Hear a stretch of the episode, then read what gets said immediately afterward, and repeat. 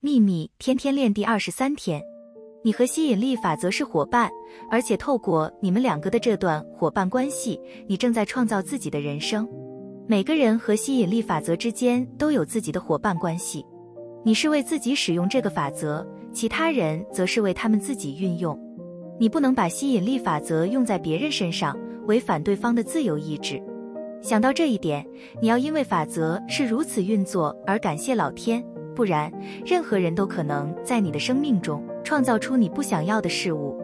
你是透过自己的想法和感觉来创造，而除了你之外，没有人可以想你的想法或感觉你的感受。愿喜悦与你同在，朗达·拜恩。